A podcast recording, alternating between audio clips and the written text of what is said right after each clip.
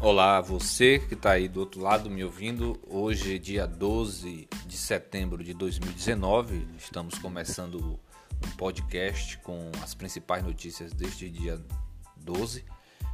E a primeira notícia é que no mês de outubro o STF prepara uma sequência de julgamentos decisivos para Moro e para a Lava Jato. Então aí no mês de outubro é, vem muitas surpresas por aí. O STF vai julgar casos, pode ser que julgue o caso do ex-presidente Lula e julgue até o, algum caso relacionado a Vaza Jato do próprio Moro, né? as denúncias contra o próprio Moro. Tudo está em aberto, tudo pode acontecer.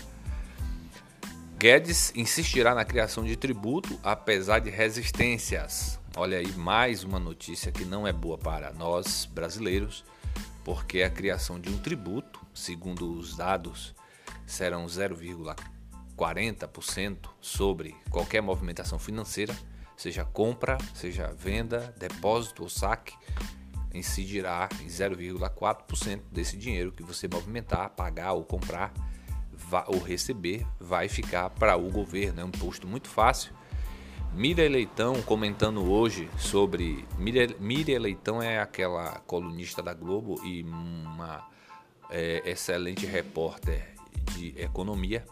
E ela falando que é um imposto muito dúbio, porque é, não se tem um controle exato nem a destinação certa. Então é um dos impostos que mais geram polêmicas.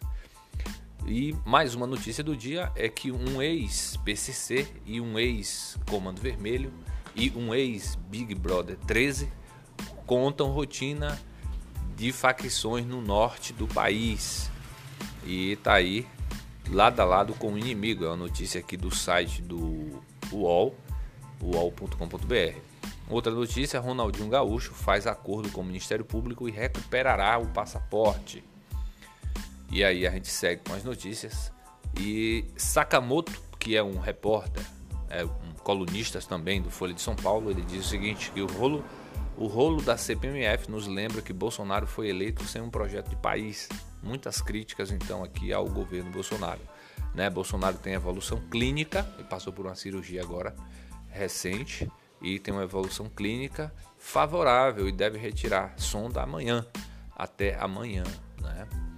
Vereador suspeito de usar o cargo para liberar cultos em cemitério. Isso aconteceu lá no interior de São Paulo, né? O Felipe Neto, que é aquele youtuber, ele disse que foi só o início e onde tentar impor opressão, estaremos lá, disse ele.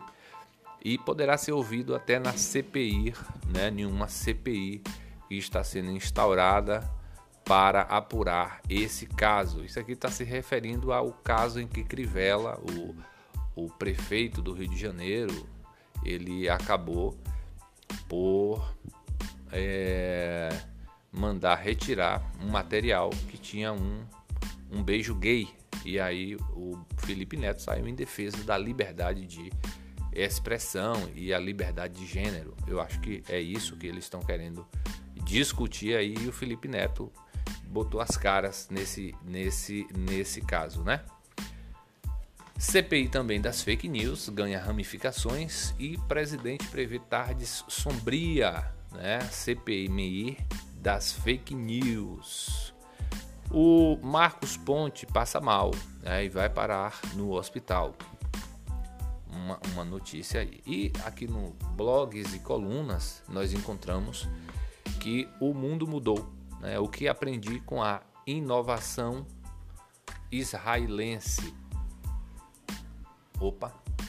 Então, essas são as primeiras notícias da capa do UOL nesse dia 12 dos 9 de 2019. E um, uma informação aqui também muito importante. A gente estava falando das colunas, vamos voltar às colunas. O mundo mudou, né? O que eu aprendi com a inovação israelense. Márcio Atala, dá para emagrecer comendo de tudo. E Lia Bo Bock fala sobre mesa de Ana Maria, reafirma mulher submissa. Uma crítica aí ao programa da Ana Maria Braga. Né? O Júlio Gomes fala sobre uma noite de futebol em Nova York. Ah, essas são as principais notícias aqui do site do UOL, né? Obrigado a você que ouviu até aqui. Voltamos a qualquer momento com mais informações e mais notícias da semana ou do mês para você. Muito obrigado por ter ouvido e até o nosso próximo podcast.